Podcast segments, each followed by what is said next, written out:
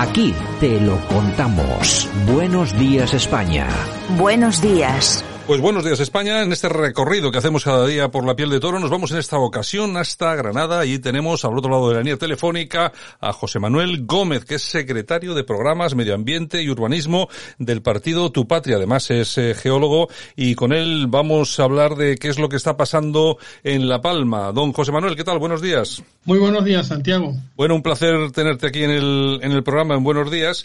Y bueno, la, la cuestión es la siguiente. Últimamente Tu Patria ha sacado vuestro partido ha sacado un comunicado, nos ha parecido muy interesante, en el que se habla de las hipotecas de los afectados por la erupción volcánica de La Palma. Unas hipotecas que vosotros proponéis, eh, es decir, eh, cancelarlas, ¿no? ¿En qué, eh, ¿En qué se basa tu patria para solicitar, tal como se ha publicado en vuestro Twitter, esa cancelación de las hipotecas?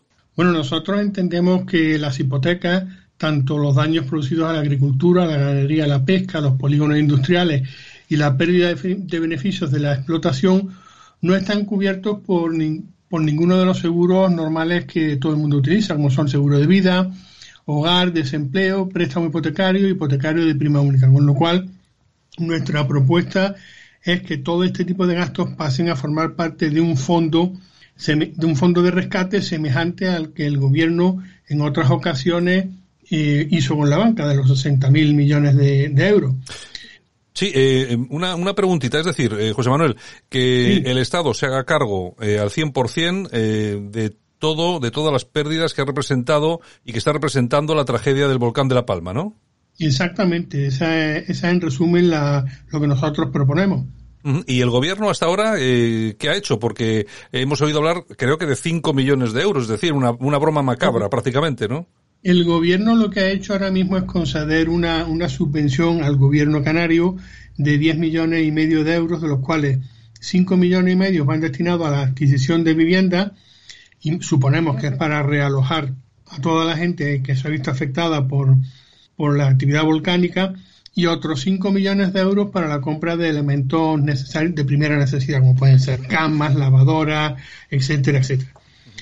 Pero el problema mm, sigue estando ahí es que las hipotecas no se, no se, no se amortizan de ninguna manera por el Estado. Claro, porque hay que, hay que recordar a todos nuestros oyentes que si la lava alcanza una casa y la tapa, claro, la hipoteca, si se está pagando por esa casa, hay que seguir pagándola.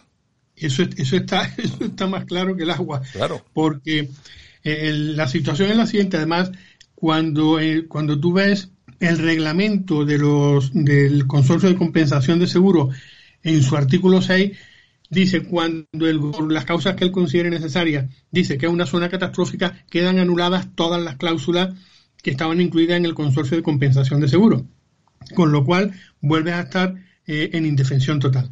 El gobierno lo que ha hecho aparte es eh, solicitar al Fondo Social Europeo eh, la catalogación de zona catastrófica y aprovechando que el 1% del PIB regional de lo que es eh, las Islas Canarias coincide con los con lo que se estima que son los, los gastos que hay que, que hay que realizar para cubrir las necesidades básicas, eh, lo entregará y lo pondrá a disposición del gobierno canario en el momento en que le lleguen.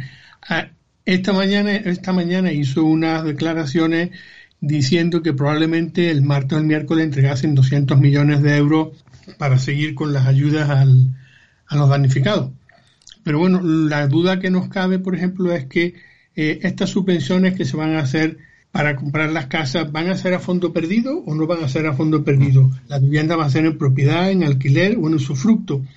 Y las ayudas que piensan poner, tales como el IBI, el IVA, el IAE, el IRPF, los fondos ICO, la moratoria para la deuda de las hipotecas, que esto está claramente escrito tal cual, por lo cual nosotros creemos que la, que la hipoteca las van a tener que seguir pagando, están muy bien para salir del paso y sobre todo cuando eres una persona joven, tienes 25 o 30 años. Claro. Pero cuando esto te ocurre con 45 años, es una condena en vida.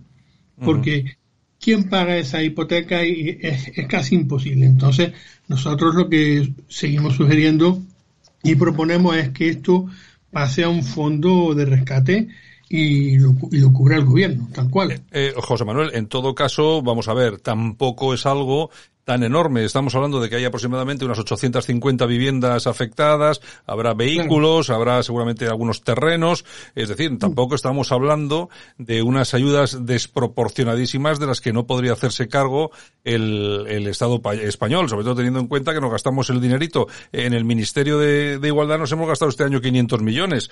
O sea que tampoco es que, tampoco es que no podamos, ¿no?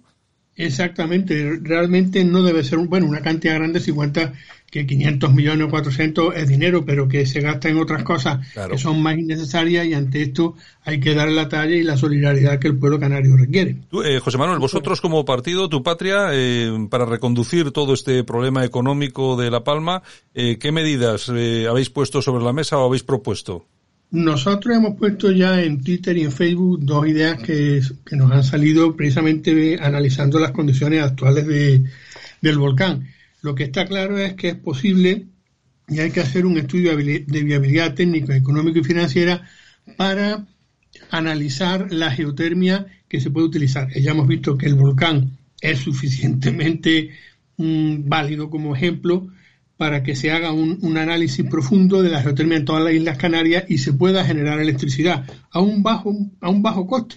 algo así, algo así como lo que se está haciendo, por ejemplo, en Islandia. Exactamente, igual, igual.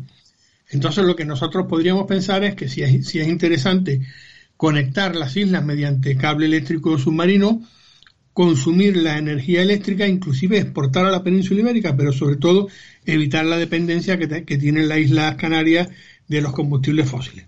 Claro, es que aquí, fíjate, fíjate el, eh, cómo son las cosas.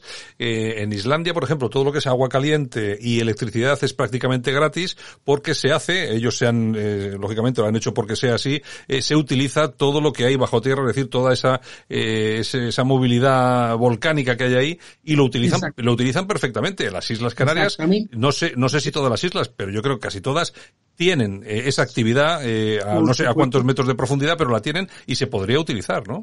Por supuesto que sí, pero no solamente en las Islas Canarias, sino que en la península ibérica hay muchísimos estudios donde la geotermia está, está vigente y es, utilizable. Lo que pasa es que esta, una, esta es un tipo de energía que, que es muy barata. Entonces, con eso te digo todo. Claro, no, no, interesa. No interesa. Así de claro, tal cual, es verdad. Porque una vez que has puesto el sistema, el mantenimiento es muy simple. Bueno, oye, eh, eh, eh, José Manuel, me, hacías esta propuesta de la calefacción y todo esto utilizando precisamente lo que hay dentro de la Tierra. ¿Y qué otra, qué otra solución habéis puesto en, en vuestras redes sociales? Pues en nuestras redes sociales hemos puesto también utilizar los recursos que tiene la zona, es decir, ¿qué podemos hacer con tanta, con tanta lava, con tanta roca volcánica? Es convertirla en un abono mineral ecológico. Porque es muy simple, simple se trata Ah, y precisamente por eso lo ligábamos con la geotermia, para utilizar esa energía y que los trituradores primarios y secundarios puedan, digamos, triturar, aunque sea una redundancia, la roca volcánica y hacer estos, estos abonos. Eh, ¿Por qué? Porque es un recurso que está allí, eso crearía puestos de trabajo, lo mismo que la geotermia, y hay que buscar la forma de, de crear riqueza.